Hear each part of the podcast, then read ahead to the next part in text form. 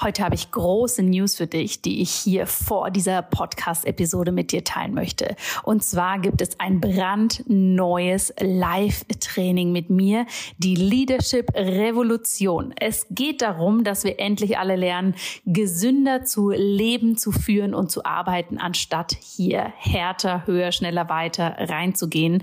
Und genau dafür habe ich dieses Leadership Training für dich konzipiert. Es findet vom 3. April bis zum 9. April statt. Wenn du dich anmeldest, und das Ganze ist im Übrigen komplett kostenlos für dich, dann bekommst du hier einen exklusiven Trainingspodcast mit coolen Sessions, um da wirklich tief reinzugehen. Und dann treffen wir uns auch noch am 9. April für ein Live-Training, wo ich dir zeige, wie du für dich ganz persönlich eine Kultur der Gesundheit für dich, für dein Unternehmen, für deine Arbeit wirklich implementieren kannst. Denn mein großes Credo ist es, True Leaders are healthy Healthy Leaders und keine People Pleaser kurz vor dem Burnout. Ich freue mich wahnsinnig, wenn du dabei bist oder wenn du natürlich diese Einladung mit Menschen in deinem Umfeld teilst, für die das auch spannend sein könnte. Alle Informationen dazu findest du in den Show Notes. Und jetzt geht's los mit der neuen Episode. Herzlich willkommen zur Episode Nummer 71 des In Good Health Podcast. Heute habe ich nicht nur eine der wichtigsten Menschen aus meinem Leben hier als Gast, sondern auch ein spannendes Thema, was die meisten von euch sich immer mal wieder wünschen, da mehr darüber zu erfahren. Und ja, mein Interviewgast wird euch gleich da aus seiner Perspektive erzählen, wie das so für sie war. Bevor wir da rein starten, möchte ich nochmal eine ganz, ganz tolle und liebe Bewertung, die ich für den Podcast bekommen habe, mit euch teilen. Und zwar ist das von Soul Spirit 8. Und er oder sie schreibt, super inspirierend. Ich bin von Stunde 1 ein Riesenfan von Janas Podcast. Er ist sehr informativ, inspirierend und eine sehr wertvolle Hilfe für alle, die sich auf dem Weg zu einem gesünderen, bewussteren und energievolleren Leben befinden. Vielen lieben Dank, dass du dein enormes und vielseitiges Wissen mit uns teilst, liebe Jana. Soul Spirit 8, vielen herzlichen Dank für diese Bewertung. Ihr wisst ja, diese Bewertungen sind immer mal ganz wichtig, damit der Podcast auch weiterhin gefunden wird. Und Soul Spirit 8, wenn du das jetzt hörst, dann schreib mir doch gerne eine kurze E-Mail. Wir würden dir gerne ein kleines Geschenk auf dem Postweg zukommen lassen. Und dafür brauchen wir natürlich deine Adresse. Und jetzt wünsche ich euch ganz viel Freude mit dem Interview.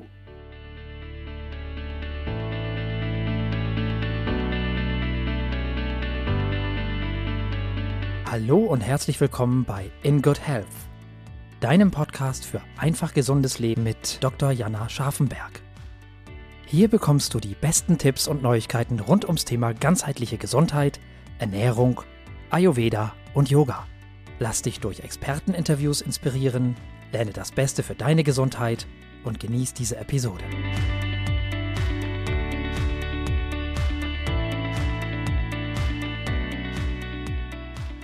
Ja, herzlich willkommen. Schön, dass du heute wieder eingeschaltet hast hier beim In Good Health Podcast. Ich habe heute ein Thema mitgebracht, was nicht nur im Ayurveda, sondern auch allgemein im Gesundheitsbereich sehr, sehr relevant ist. Und zwar wird es heute um die Panchakarma-Kur gehen, die im Ayurveda einen hohen Stellenwert hat. Wenn du davon noch gar nie etwas gehört hast, möchte ich dir das kurz erklären, aber werde da natürlich mit meinem Interviewgast gleich noch genauer drauf eingehen. Im Ayurveda geht es sehr viel darum, den Körper im präventiven Bereich gesund zu halten, aber natürlich auch, wenn Erkrankungen da sind, ganzheitlich vorzugehen, um die Krankheiten bei ihrer Wurzel zu packen und somit wieder in die volle Energie und Gesundheit zu kommen.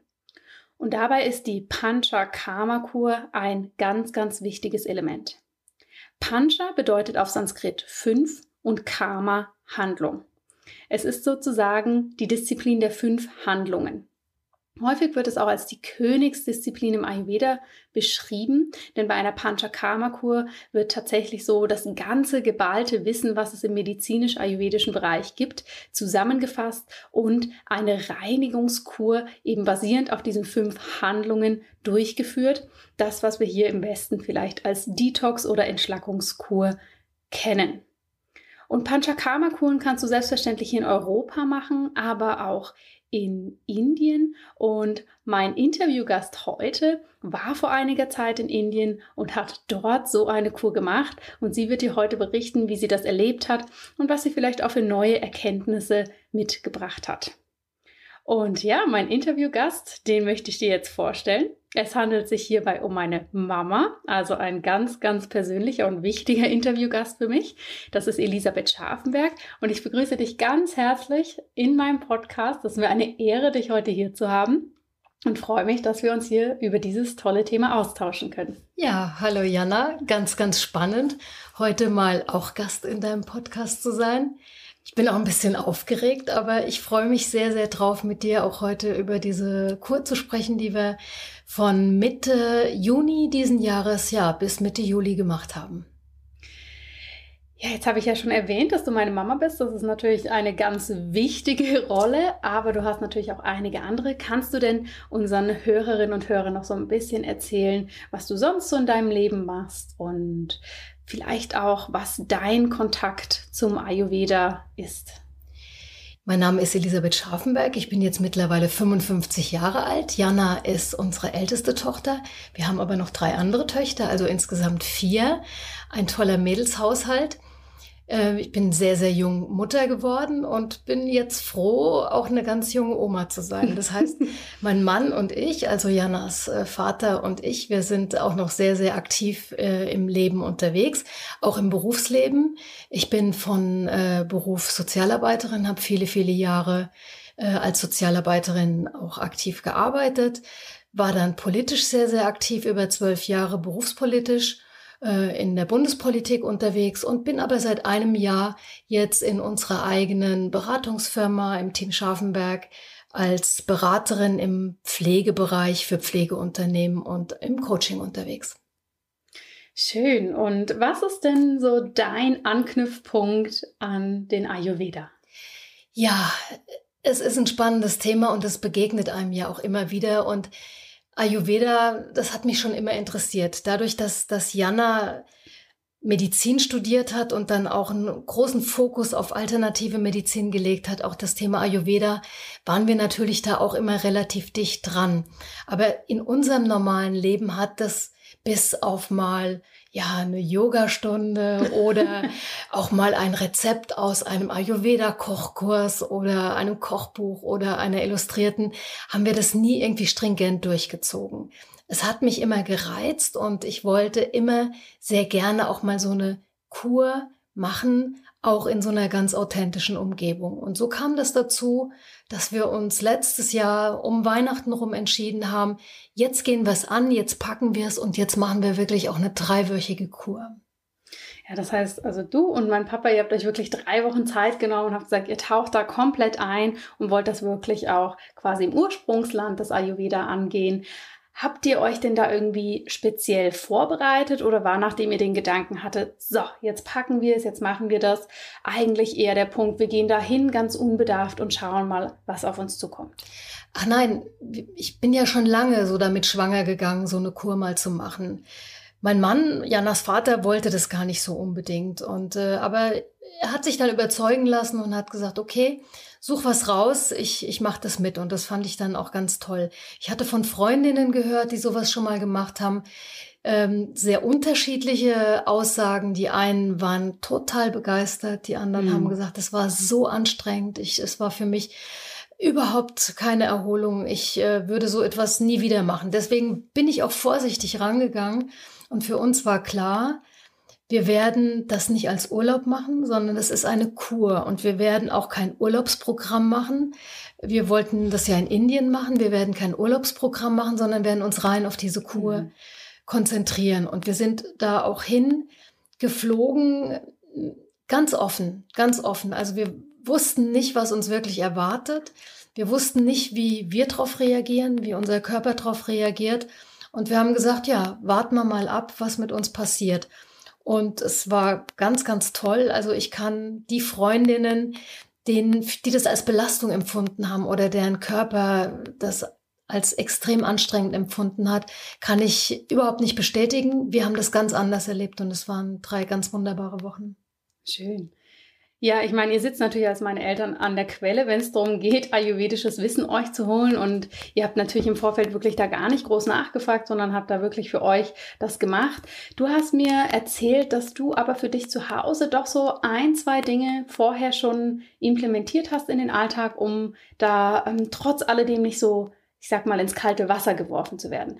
Was hast du denn vorher für dich schon umgesetzt und was würdest du auch unseren Hörerinnen empfehlen, was da Sinn macht, wie man sich vielleicht doch schon ein bisschen vorbereiten kann, dass das natürlich dann nicht wie so ein Kracher kommt und einen wirklich so reinfährt und körperlich platt macht?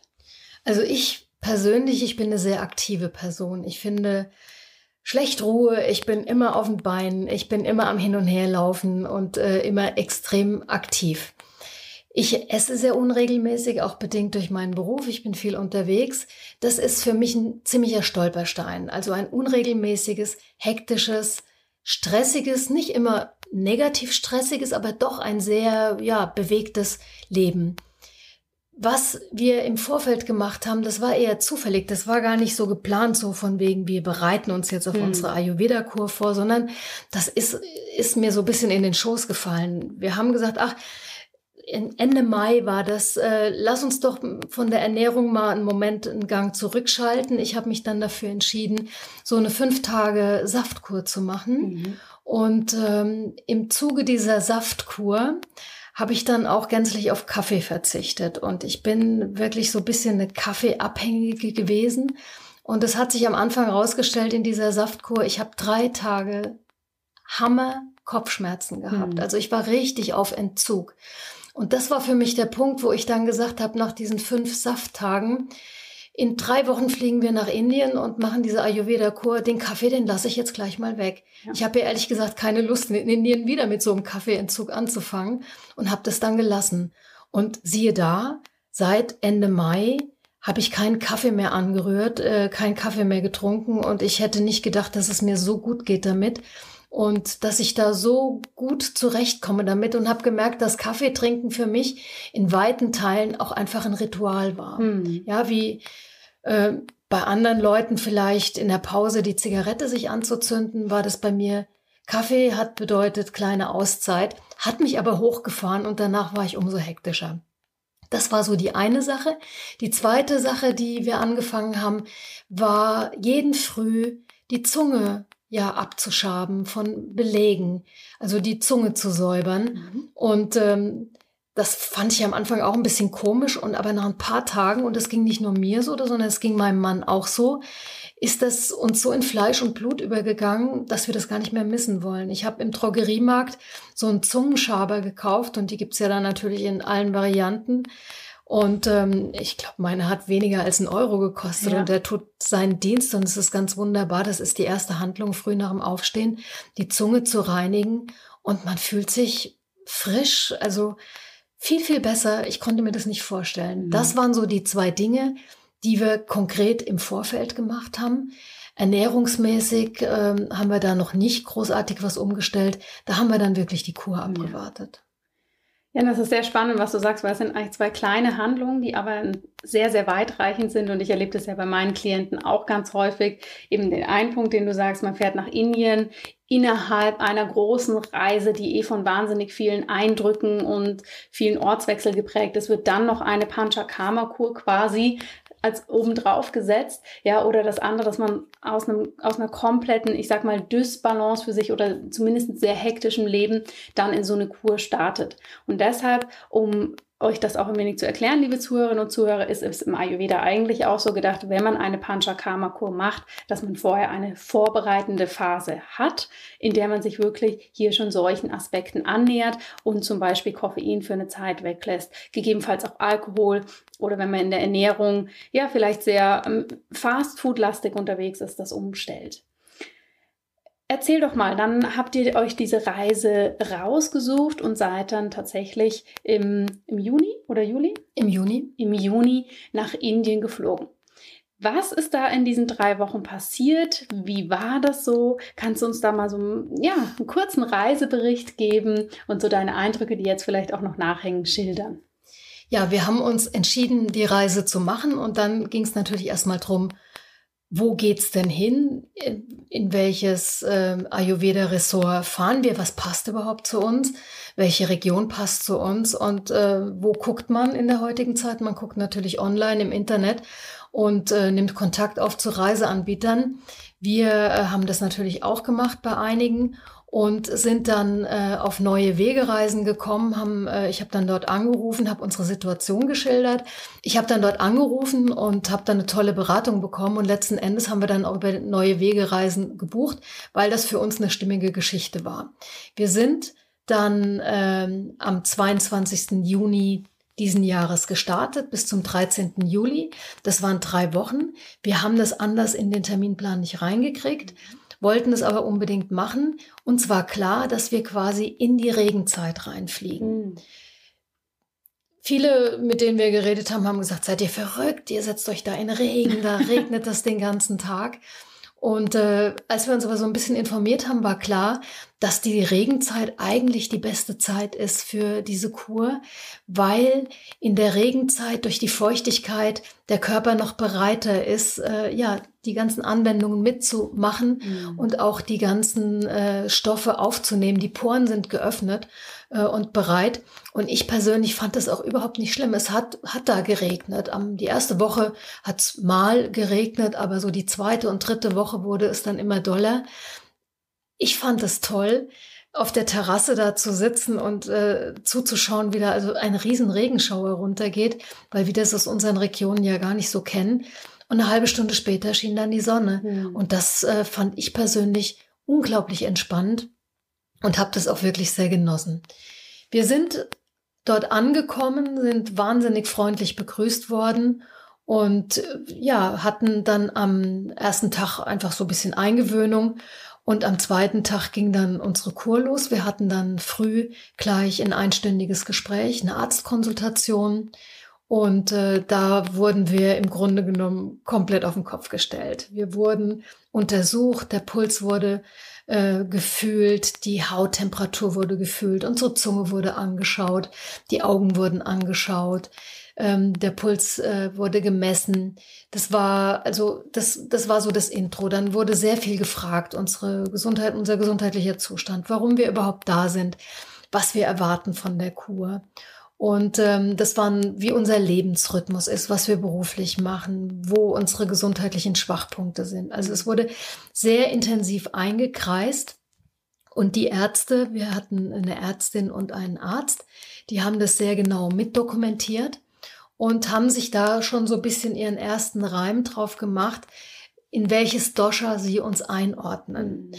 Und äh, da hatten wir uns vorher nicht großartig mit befasst. Also wir sind da nicht hingegangen und haben gesagt, übrigens, äh, wir wissen schon, äh, ich bin äh, Kafa äh, Vata und mein hm. Mann ist das und das. Wir waren ganz offen und haben das alles auf uns zukommen lassen.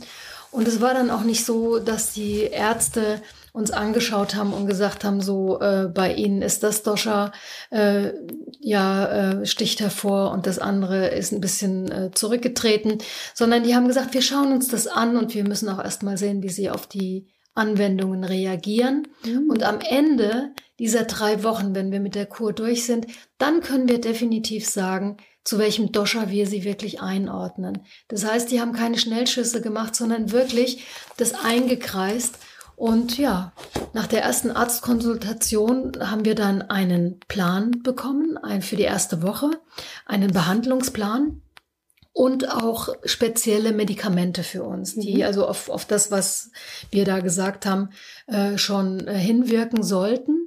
Ja, und dann ging es dann auch gleich los. Wir hatten dann jeden Früh hatten wir von acht bis zehn Uhr unsere Anwendungen, haben danach immer gefrühstückt um halb acht hatten wir jeden Tag eine Arztkonsultation. Das heißt, wir haben jeden Tag den Arzt gesehen. Wir hatten jeden Tag ein Gespräch. Und es wurde jeden Tag abgeprüft, ob das, was man am Tag vorher vielleicht beklagt hat, am nächsten Tag schon wieder besser geworden ist oder ob die Behandlung diesbezüglich, die da gemacht worden ist, ob die gegriffen hat oder ob irgendwo noch nachjustiert werden sollte. Also wir haben uns da unglaublich gut aufgehoben gefühlt und auch wenn es kleine Probleme gab, äh, wurde da sofort reagiert. Die Therapeutin und den Therapeuten für die Anwendungen, die wir hatten, das war, was ich ganz toll fand, in den drei Wochen immer für mich die gleiche, für meinen Mann der gleiche. Das heißt, auch die konnten wirklich sehen, wie es uns geht, wie, unser, wie unsere, unsere gesundheitliche Entwicklung ist, wie unser Verlauf ist, wie wir auf eine Massage reagieren oder auf einen Ölguss. Äh, und das, das war sehr, sehr schön. Und man wird natürlich auch immer vertrauter, denn man, ja, ist ja da bei den Behandlungen auch fast nackt. Man hat da äh, nur so eine, so eine Einweg, äh, so ein Einwegslip an. Und ansonsten, ja, zeigt man sich ja dann auch. Und von daher ist so ein vertrautes Verhältnis natürlich auch sehr, sehr schön und angenehm. Und wenn da nicht so ein stetiger Wechsel ist, sondern ja, man weiß, wer einem erwartet. Und das fand ich sehr, sehr schön.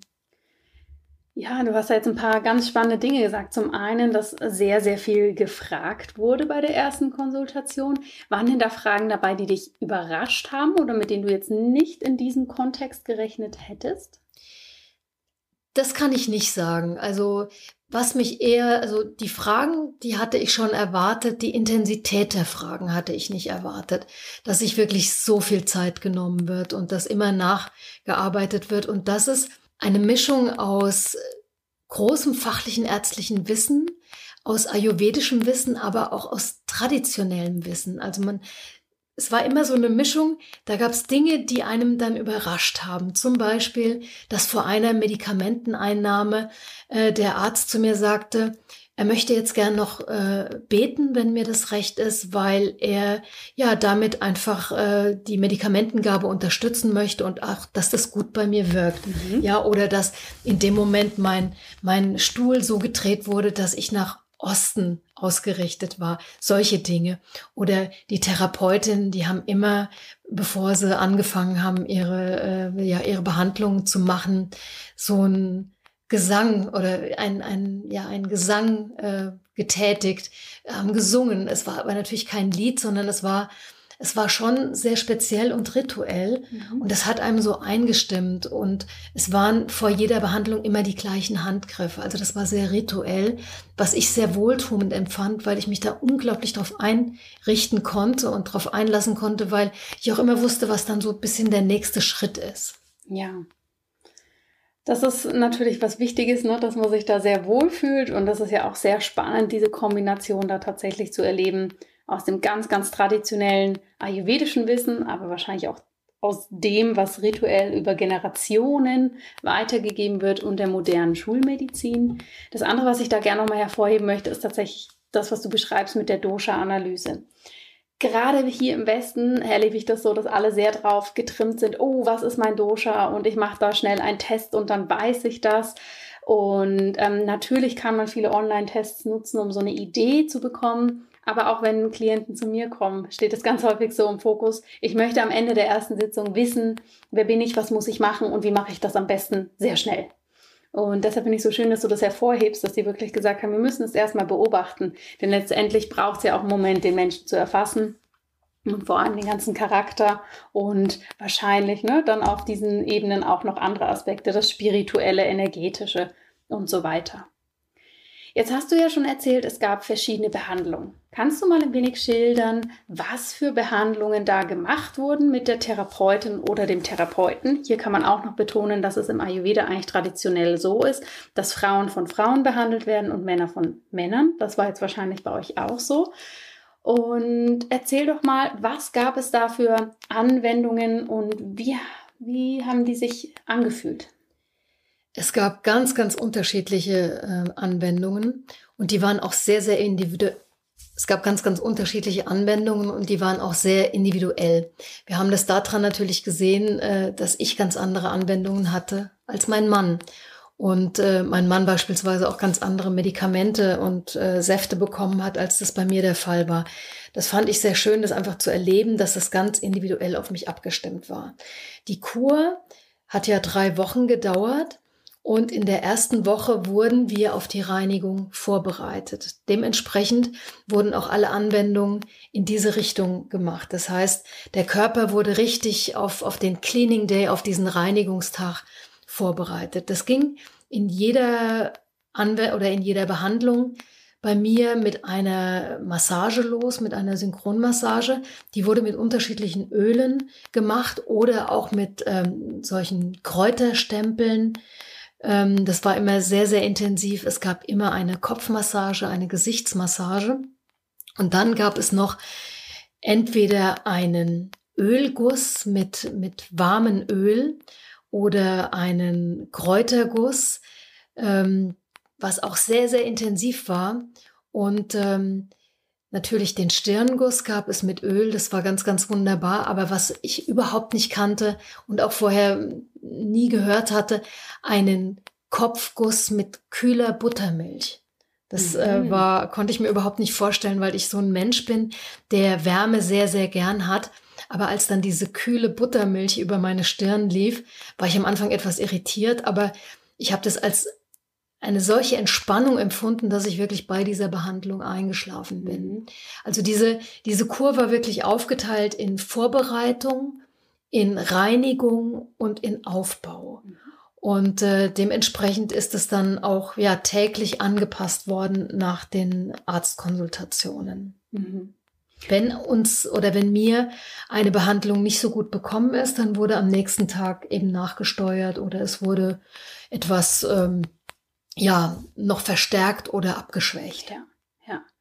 Und das ist ja was ganz Klassisches bei einer Panchakarma-Kur. Die erste Phase, die Vorbereitung nennt man Purva-Karma, dass man da wirklich eben nicht von 0 auf 100 rein startet. Die Idee da ist natürlich, dass man diese ganzen Toxine oder das Ama, was man im Körper hat, schon mal mobilisiert. Ja, dass es dann, wenn wir in die richtige Reinigungsphase gehen, dass es dann auch ausgeschieden werden kann. Weil es bringt nichts, wenn wir etwas ausscheiden wollen. Das kann man sich jetzt wirklich so ein bisschen bildlich vorstellen, was noch sehr, sehr fest im Körper hängt. Und selbstverständlich ist der Aufbau danach auch wichtig, weil es ist ja schon sehr intensiv, diese Reinigung. Kannst du uns denn da mal berichten, wie dieser Cleaning Day oder dann eben der Startschuss in die tatsächliche ähm, Reinigungsphase abgelaufen ist? Drei Tage vor dem Reinigungstag äh, wurde bei mir begonnen, dass ich Ghee getrunken habe. Ich habe dann also früh bei der Arztkonsultation so, ähm, äh, ja, am Anfang vielleicht so, weiß gar nicht genau, wie viel das war, in einem Glas ein Fingerbreit und das steigerte sich dann bis zum halben Glas. Ghee mit ähm, Ingwer drin. Das war so die Vorbereitung auf die Reinigung. Die Ärztin sagte zu mir, das ist ein bisschen wie ähm, ein Waschmittel, um ja, äh, Verschmutzungen zu lösen. Das Ghee wirkt wie ein Waschmittel und äh, macht am Reinigungstag das dem Körper leichter, äh, eben sich auch zu reinigen. Der Reinigungstag, der war, ähm, ja, das, das war die Ghee-Gabe war die Vorbereitung. Am Abend vor dem Reinigungstag hat man dann auch kein normales Essen mehr bekommen, sondern nur noch gedünstetes Gemüse und Reis oder so eine Reisschleimsuppe und am Reinigungstag, also dadurch, dass man äh, in diesem Restaurant, das war so wie ein Speisesaal, ein Restaurant, äh, dann eben sein gedünstetes Gemüse oder den Reisschleim serviert bekommen hat, hat natürlich auch jeder mitbekommen, aha, die hat morgen Reinigungsday. Und äh, da wurde auch ganz offen drüber gesprochen. Mhm. Also es war dann so ganz klar, ah, morgen Cleaning Day, hm, bin gespannt, erzähl dann mal. Also da ist da sehr offen mit umgegangen worden und das war auch ganz witzig, das war eine sehr entspannte Atmosphäre. Am Reinigungstag selbst musste man früh um Viertel nach acht äh, zum Arzt kommen und dann hat man einen, eine Flüssigkeit bekommen oder eine, eine Medizin, nenne ich das jetzt erstmal. Bei mir war es so, dass ich ein Rizinusöl bekommen habe, vermischt mit Ingwer. Das war etwa so ein halbes Glas. Das sollte ich dann trinken. Das war ehrlich gesagt überhaupt kein Problem. Das hört sich grausiger an, als es ist. Mein Mann hat einen Kräutersaft bekommen. Also auch da mhm. sieht man, dass das sehr individuell ist. Wenn man das zu sich genommen hat, isst man erstmal den halben Tag gar nichts. Man äh, geht dann auf sein Zimmer und soll auch den ganzen Tag eigentlich im Zimmer bleiben. Also fern von Umwelteinflüssen, fern von Sonne, fern von Wind. Man soll bei sich bleiben. Mhm. Zwei oder drei Stunden, nachdem man dieses Abführmittel quasi genommen hat, beginnt man dann im Halbstundenrhythmus warmes Wasser zu trinken. Der Arzt meldet sich dann irgendwann und erkundigt sich, äh, wie es einem geht. Also man ist auch da sehr beschützt und äh, ja in positiven Sinne überwacht. Der kommt dann auch noch mal zu einem Besuch im Zimmer vorbei. Naja, und irgendwann fängt dieses äh, Abführmittel dann an zu wirken. Das ist dann ganz, ganz unterschiedlich. Bei einigen ist es so, äh, dass das sehr, sehr, äh, ja, schnell geht und äh, es auch nur ganz wenige äh, Toilettengänge sind. Bei anderen zieht sich das einen halben Tag hin, aber all das ist okay. Auch das gibt den Ärzten danach Aufschluss darüber, welche Konstitution du hast, wie du reagierst. Hm. Und deshalb machst du auch ein Protokoll. Das heißt, du schreibst auf, wann gehst du zur Toilette, wie, wie oft gehst du zur Toilette. Ja, wie war dein Stuhlgang, welche Farbe hatte hm. er und welche Konsistenz und auch die Menge. Ähm, das ist ähm, ganz, ganz wichtig, einfach um auch den Verlauf verfolgen zu können. Und ähm, am Mittag, wenn dann quasi so die Reinigung durch ist, dann bekommst du wieder einen Reisschleim so eine Reisschleimsuppe serviert und am späten Nachmittag haben wir dann eine frische Kokosnuss äh, bekommen, wo wir das Kokosnusswasser trinken konnten. Das war dann wie ein Fest. Man fühlt sich da wirklich ganz, ganz toll. Äh, es hört sich erstmal wirklich ein bisschen komisch an, auch mit dem Abführmittel, mit dem Rizinusöl. Wie gesagt, es, es hört sich schlimmer an, als es ist, die ganze Aktion. Der Arzt sagte, als er mir das Rizinusöl gab, sagte der so zu mir, diese Medizin, die kommt jetzt erst äh, in ihrem Kopf an, dann im Nacken, dann in den Schultern und dann in ihrem Bauch. Und dann wird mhm. es wirken. Und äh, sie werden merken, das wird ihnen sehr, sehr gut tun. Und ich konnte in dem Moment gar nicht so richtig was anfangen mit dem, was der sagte. Und als dann aber so zwei, drei Stunden rum waren, habe ich gemerkt, wie so eine totale Ruhe über mich gekommen ist. Und da wurde mir plötzlich klar, was der gemeint hat. Also wie die Wirkung sich wirklich entfaltet hat in meinem Körper und wie gut man sich dann auch gefühlt hat, als ja am Nachmittag diese ganze Reinigungsprozedur rum war und aber auch wirklich jeder in diesem Ressort super entspannt damit umgegangen ist. Also wenn man dann wieder ähm, irgendwo gesehen wurde oder ja im Restaurant saß, kam jeder vorbei und sagte, und wie war's? Wie geht's dir? Oh, ja. ich bin morgen dran. Oh, ich bin schon gespannt. Ich mache mir ein bisschen Sorgen. Und jeder, der es hinter sich mhm. hatte, sagte, ach, kein Problem. Äh, aber jeder, der es vor sich hatte, war schon so ein bisschen unruhig. Ja. Und hat sich denn nach diesem Cleaning Day das Programm geändert? Also gab es dann noch weitere Abführtage oder vielleicht auch Einläufe und wurden die Therapiemaßnahmen, die du vorher erzählt hast mit den Massagen und Stirngüssen, hat sich das dann nochmal angepasst? Das hat sich dann nochmal total angepasst. Äh, die Ärztin sagte zu mir, ihr Körper ist jetzt wie ein rohes Ei und dementsprechend müssen wir ihn auch behandeln. Also es gab dann andere Behandlungen mit anderen Substanzen. Also äh, ich dann gingen diese Kräutergüsse los. Äh, es waren dann andere Massagen. Ich habe ich habe äh, zu dieser Kur nochmal ein detailliertes Reisetagebuch ja. äh, geschrieben und ich denke, da wird der Link sicher auch äh, unter dem Podcast vermerkt sein. Da kann man das nochmal genauer ja. nachlesen, auch wie der Ablauf der Behandlung war, wie sich das aufgebaut mhm. hat.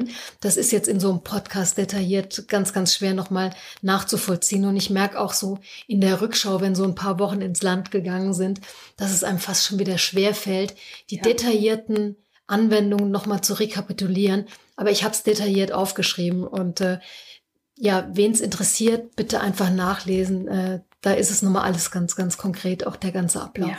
Also unbedingt, liebe Zuhörerinnen und Zuhörer, wir werden das natürlich verlinken. Das ist ein wunderbares Reisetagebuch geworden mit ganz vielen Impressionen und eben auch sehr detailliert. Das heißt, wenn du da nochmal genauer lesen möchtest, was ist wirklich in welcher Phase passiert, wie läuft das genau ab, wenn du dir da ein genaueres Bild machen möchtest, dann schau da doch einfach rein. Was mich noch interessieren würde, und was ich auch ganz häufig von meinen Klienten höre, die planen, eine Panchakarma-Kur zu machen. Wie ist denn das mit dem Essen? Darf ich da die ganze Zeit gar nichts essen? Oder gibt es eben nur diese berühmte Reissuppe oder irgendein Dal-Eintopf? Was ist dir da so im Gedächtnis geblieben? Wie sah das Ganze denn kulinarisch aus?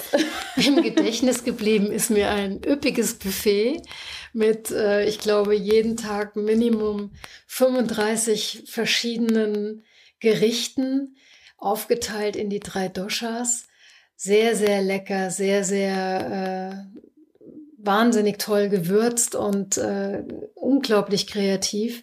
Also das Ayurveda-Ressort, in dem wir waren, Äh, da gab es einen Koch, der mit viel Liebe zum Detail gearbeitet hat, der auch in dem Ressort ein Kochbuch äh, geschrieben hat mit seinen Rezepten, der auch immer an seinem Buffet stand und wahnsinnig stolz auf seine Ergebnisse zurecht war.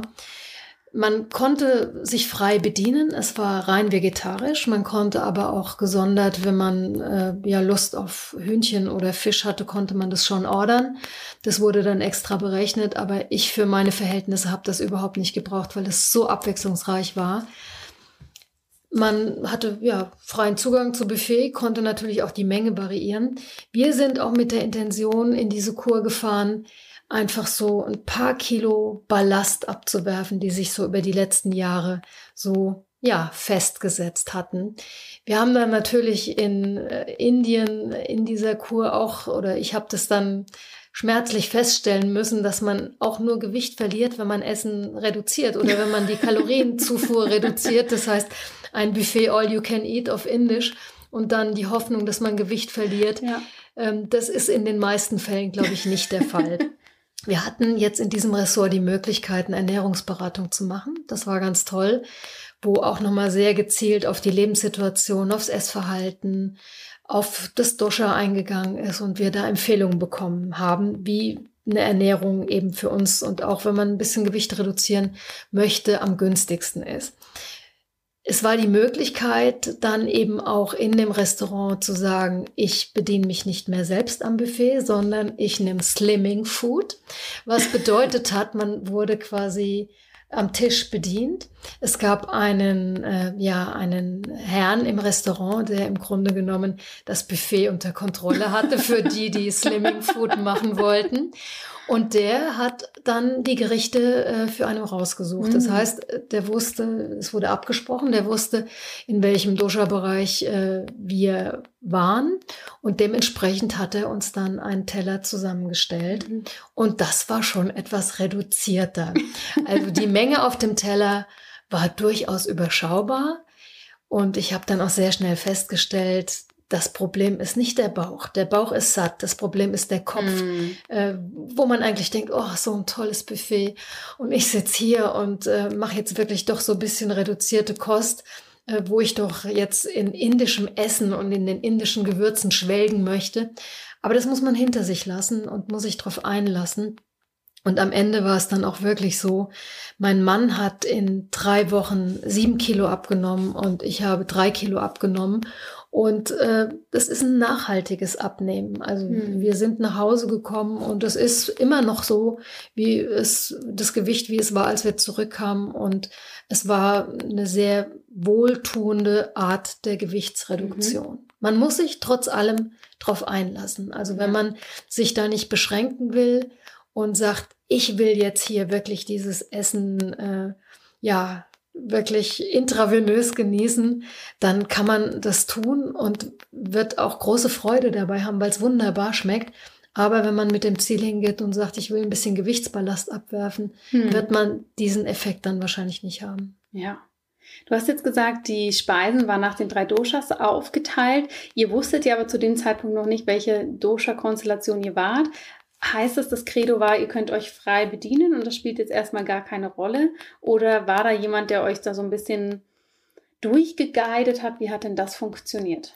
Wir haben quasi eine vorläufige Einstufung in unsere Doshas bekommen und die Empfehlung, uns in diese Richtung zu ernähren. Hm, okay. Und ähm, am Ende der Kur, bei unserem Abschlussgespräch, war das dann eben so, dass wir gesagt bekommen haben, in welches Dosha wir genau eingeordnet mhm. werden. Wir haben am Anfang zusätzlich zu den Gesprächen auch noch einen Fragebogen bekommen, den wir sehr detailliert ausfüllen mussten und der wurde dann auch nochmal ausgewertet. Okay.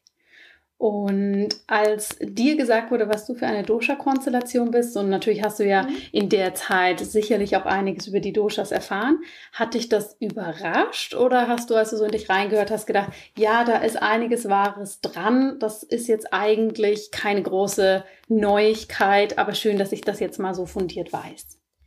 Ich hatte vorher natürlich schon mal so auch einen Online-Test gemacht, um mal zu gucken. Und dann, dann ging es schon so ein bisschen drunter und drüber, weil ich mich nicht irgendwie auch klar einordnen konnte. Also es war nicht so äh, die, die, die reine Lehre Vata oder Pita oder Kapha. Es war von allem irgendwie immer so ein bisschen was dabei.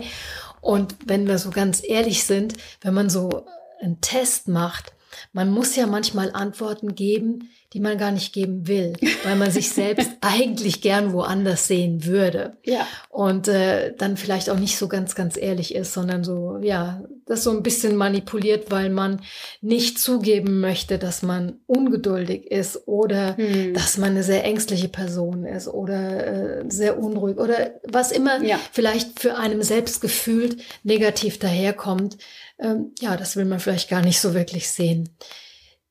In Indien, in dieser Kur, habe ich festgestellt, dass auch ich nach wie vor eine Mischung aus einigen bin. Es hat sich dann rauskristallisiert, dass äh, mein Dosha Vata vorwiegend, aber eben auch Kapha ist. Mhm. Und das war für mich gefühlt, als ich mich so quasi einfach so ein bisschen reingelesen habe, waren es eigentlich gefühlte Gegensätze. Mhm. Ja, weil wenn man so bei Vata guckt, eher so luftig, flirrend, leicht, äh, filigran und Kaffer im Grunde genommen eigentlich genau das Gegenteil. Ja. Das hat für mich überhaupt nicht zusammengepasst.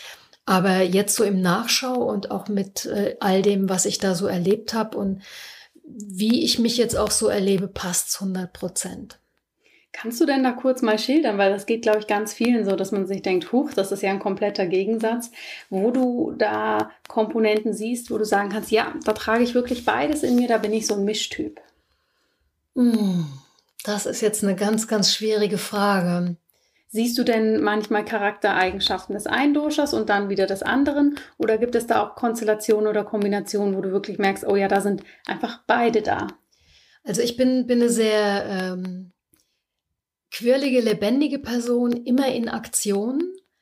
Aber ich bin jetzt vom, vom Körperlichen, das, das wird ja eher dem Vata äh, zugeordnet, aber ich bin jetzt vom Körperlichen keine filigrane Elfe. Also äh, dem Vata wird ja eher äh, zugeordnet, ähm, äh, nimmt nicht leicht zu äh, und so weiter. Das ist bei mir überhaupt nicht der Fall. Da schlägt bei mir das Pendel eher Richtung Kaffer aus. Also wenn ich eine Tafel Schokolade angucke oder auch esse, dann bleibt die schon gern mal hängen. Oder ich bin kein Typ, der leicht abnimmt. Ich bin jetzt auch kein Typ, der einen super filigranen Knochenbau hätte, mhm. zum Beispiel. Dennoch bin ich eine unruhige, lebendige Person. Also da ist äh, so, ja, ein Crossover, was mhm. ich mir am Anfang überhaupt nicht vorstellen konnte. Ja, okay. Was hast du denn jetzt nach dieser Kur mit nach Hause genommen an Empfehlungen, die ihr vielleicht auch im Abschlussgespräch oder gerade so in der Aufbauphase da nochmal herausgearbeitet habt? Was hast du davon mitgenommen und was davon kannst du jetzt tatsächlich gut in deinen Alltag integrieren? Ich glaube, man muss sich davon freimachen, dass man nach Hause kommt und sagt, so, und jetzt starte ich mit in mein neues Ayurveda-Leben. Mhm. Man hat viele Dinge äh, gelernt und auch ausprobiert und dennoch kommt man zurück und kommt in sein altes Leben zurück. Alle die, mit denen, die dich umgeben, haben diese Kur nicht gemacht oder dein Arbeitsumfeld eben auch nicht. Das heißt, du musst gucken, wie kannst du das in dein ganz normales Leben, in deinen Arbeitsalltag, in dein Stresslevel, in, in deine, ja, Beziehungen, in die mhm. Einladung und so weiter. Wie kannst du das in dein Leben integrieren? Und da denke ich, sollte man ja langsam rangehen und Schritt für Schritt und einfach gucken, was passt denn hier in meine westliche mhm. Welt auch. Es gibt Dinge, die ich selbstverständlich beibehalten habe. Beispielsweise das Zungeschaben. Das mache ich nach wie vor. Ich trinke nach wie vor keinen Kaffee. Ich ernähre mich nicht rein nach äh, den Doshas, sondern schon auch, worauf ich Lust habe. Wir haben in diesen drei Wochen haben wir ja gänzlich auf Alkohol und Zucker verzichtet. Da merke ich, da bin ich auch immer noch dran. Also ich mhm. gucke viel mehr, wo ist denn Zucker drin? Oder mir fällt viel mehr auf, dass ich schon bewusster nach Dingen greife, die jetzt keinen Industriezucker mhm. in sich haben. Ich bin jemand, der nicht unbedingt freiwillig äh, zu Obst greift. Das mache ich jetzt viel, viel mehr. Auch gekochtes Gemüse. Das ist mir ganz wichtig. Was eine ganz wichtige Komponente geworden ist, ist schon Regelmäßigkeit. Ich achte mehr auf Regelmäßigkeit, auf regelmäßige Ernährung. Es gelingt mir nicht immer, weil ich auch immer stressige Tage habe, wo ich unterwegs bin, wo ich am Bahnhof bin, wo ich da irgendwo gucken muss, wo kriege ich was zu essen. Aber was ich als extrem positiv empfinde, es fällt mir auf. Mhm. Mir fällt auf, wenn mein Leben unstet ist, wenn ich mich nicht gut ernähre, wenn ich zu schnell esse. Das ist mir früher überhaupt nicht aufgefallen. Da ist das einfach so passiert. Jetzt, wenn ich an einem Bahnhof bin und habe eine Stunde Zeit, dann mache ich ganz bewusst, ähm, dass ich nicht zum Bäcker gehe und mir irgendein belegtes äh, Brötchen mhm. oder irgendwas hole, sondern ich gucke, wo ist denn ein Asiate? Und dann, äh, ja, nehme ich mir ein äh, Tofu-Gericht mit äh, Reis und Gemüse und esse das in Ruhe. Mhm. Und das äh, sind für mich unglaubliche Schritte, weil ich glaube, es geht nur es geht nur in kleinen Schritten vorwärts. Und diese Riesenumwandlungen, diese Riesenveränderungen, über die stolpert man und dann ist man frustriert. Ja. Und davon habe ich mich verabschiedet und das tut mir gut. Also diese mehr Ruhe, sich mehr bewusst sein, wie verbringe ich meine Zeit. Ich falle immer noch in Stressaktionen oder habe das Gefühl, ich packe meine Arbeit nicht und merke nach einem halben Tag hoch, ich habe ja mein Pensum rum und äh, warum habe ich mich eigentlich so ja. aufgeregt? Oder ich bin auch nach Hause gekommen und hatte für mich einen klaren Plan. Ich will jetzt, wenn ich äh, zu Hause bin, ich bin wie gesagt sehr viel unterwegs mit Arbeiten, habe quasi Auswärtsarbeitstage, aber auch Zuhause-Arbeitstage und für mich war dann klar, okay, wenn es ein Zuhause-Arbeitstag ist, dann mache ich einen halben Tag und den anderen halben Tag, den verbringe ich dann auch eben mit Dingen, die mir Freude machen, dass ich im Garten arbeite oder dass ich mit dem Hund mal einen längeren Spaziergang mache, dass ich Sport mache. Aber fall nicht so in dieses Hamsterrad rein und oh, jetzt muss ich das noch machen und das noch und das noch. Und am Abend denke ich, was habe ich heute eigentlich gemacht? Eigentlich habe ich mich nur gestresst und am Ende des Tages bin ich eigentlich gar keinen wirklichen Schritt vorwärts gekommen. Mhm. Das glaube ich, das sind wirklich Auswirkungen von dieser Kur. Mehr Ruhe und auch mehr Schlafen. Ich bin jemand, der das Bett nicht unbedingt liebt. Also ich gehe gern spät ins Bett und stehe trotzdem früh auf. Also ich bin eigentlich ein wacher Mensch. Mhm. Mein Biorhythmus ist eher auf Wachsein ausgerichtet. Aber ich habe in Indien in der Kur auch sehr viel geschlafen. Und das hat mir wirklich gut getan. Das hing natürlich auch damit zusammen, da ist abends um 8 Uhr finster. Und äh, ja, dann ruhst du dich aus, dann liest du noch ein bisschen und, Internet und dann schläfst ist wahrscheinlich du. auch nicht es unbedingt gab, Es gab kein Internet in den Zimmern, das war auch sehr positiv. Es gab an der Rezeption einen WLAN-Zugang. Wir haben das dann so gemacht, dass wir halt abends dann einfach nach dem Essen hm. nochmal an die Rezeption gegangen sind. Dann haben wir mal die E-Mails gecheckt und mal geguckt, ob äh, zu Hause alles okay ist. Wenn irgendwie was ganz, ganz Wichtiges ist, hat man sich vielleicht auch mal drum gekümmert. Aber wir hatten beide zu Hause bei unserer Arbeit angesagt, wir sind dann mal weg. Ja, ja. Schön.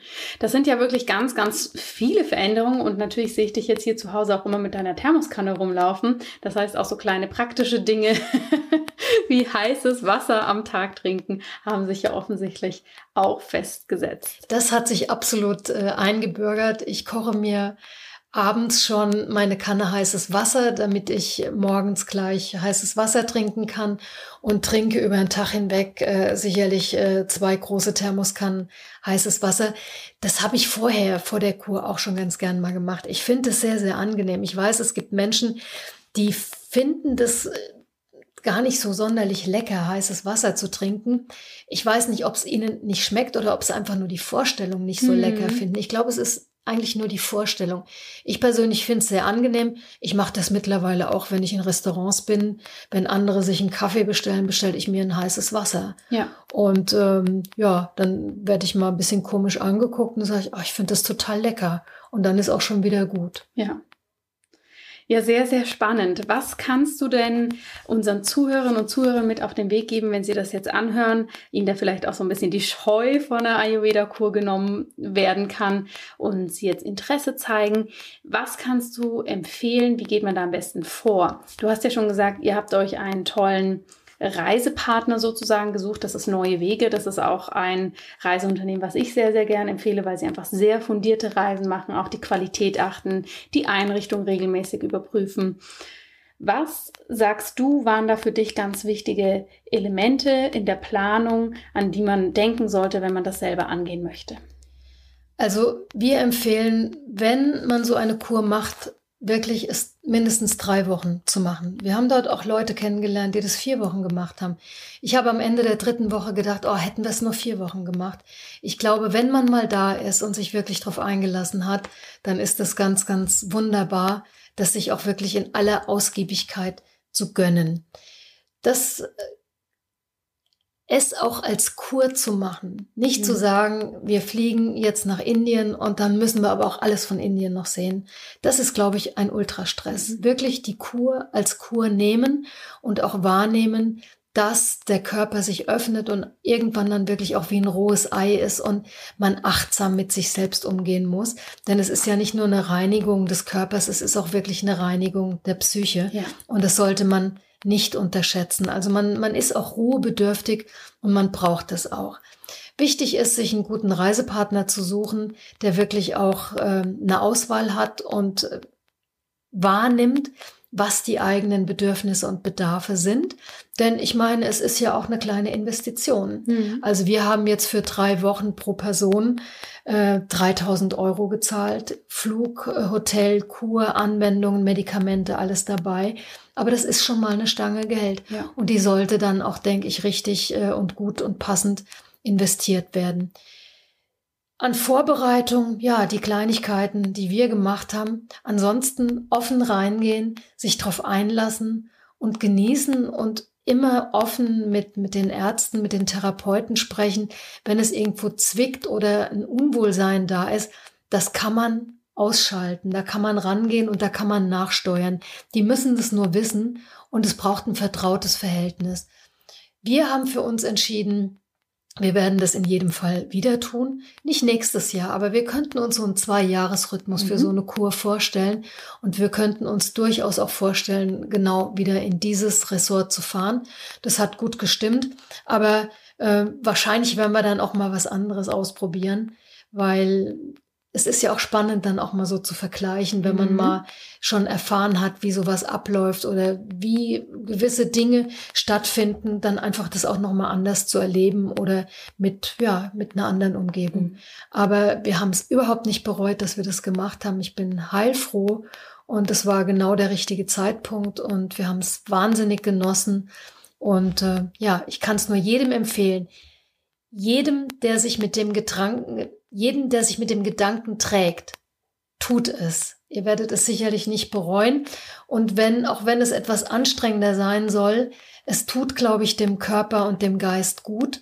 Und wenn man es gemacht hat, so eine Kur, dann, ja, weiß man danach auch, ich, ich habe mir das jetzt gegönnt. Es ist, ich bin davon weggekommen, ähm, ja, ewig solchen ähm, Wünschen hinterher zu rennen und zu hoffen, ich mache das irgendwann man muss es einfach tun. Und äh, wir haben es getan und es war goldrichtig, der goldrichtige Zeitpunkt. Von daher, just do it. Ja. Das sind, glaube ich, wunderbare Abschlussworte, die du da sagst. Vielen, vielen Dank, dass du dir die Zeit genommen hast und hier wirklich ja diese doch auch sehr persönlichen Erfahrungen geteilt hast, wie das für dich war oder für euch und auch ein paar Tipps mit hast auf den Weg geben können. Ich kann nur noch mal wiederholen, Schaut in die Show Notes, da gibt es ein ausführliches Reisetagebuch und in den Show Notes findet ihr natürlich auch Reiseanbieter, die sowohl meine Mama als auch ich von ganzem Herzen empfehlen können. Natürlich ist auch der Link für die Kureinrichtung mit dabei. Und wenn ihr Fragen dazu habt, dann könnt ihr die natürlich sehr, sehr gerne schicken. Wir schauen das an, versuchen da allen dann zu antworten oder vielleicht nochmal eine weitere Podcast-Folge zu machen. Und ja, liebe Mama, ich danke dir, dass du hier warst das geteilt hast und hoffentlich so einigen da diesen, ich sag mal, Schleier, der häufig um so eine Kur wabert, ein bisschen gelüftet hast und gezeigt hast, dass das alles gar nicht so wild ist. Es ist ganz wunderbar. Und es war auch sehr schön, heute mal einen Podcast mit dir als meine Tochter zu machen. Spannende Sache. Jetzt bin ich auch nicht mehr aufgeregt. Alles ist gut. Ihr Lieben, wir hören uns nächste Woche wieder in einer neuen Podcast-Episode. Wer diese Woche beziehungsweise ich glaube nächste Woche noch mal ein bisschen in dieses Thema einsteigen möchte, schaut mal auf meine Eventseite. Ich werde mit Alnatura gemeinsam in Zürich wieder einen Vortrag halten. Hier geht es um Zucker und Zuckerkonsum. Vielleicht ist da was Spannendes für dich dabei und natürlich freut es mich auch immer, den einen oder anderen von euch persönlich zu treffen. Ansonsten lasst es euch gut gehen und bis nächste Woche bei einer neuen In Good Health Episode. Vielen herzlichen Dank, dass du heute wieder dabei warst. Wenn dir diese Folge gefallen hat, dann hinterlass uns gerne eine positive Bewertung bei iTunes. Alle Show Notes und weiteren Informationen findest du auf www.in-good-health.com. In Good Health. Einfach gesund leben.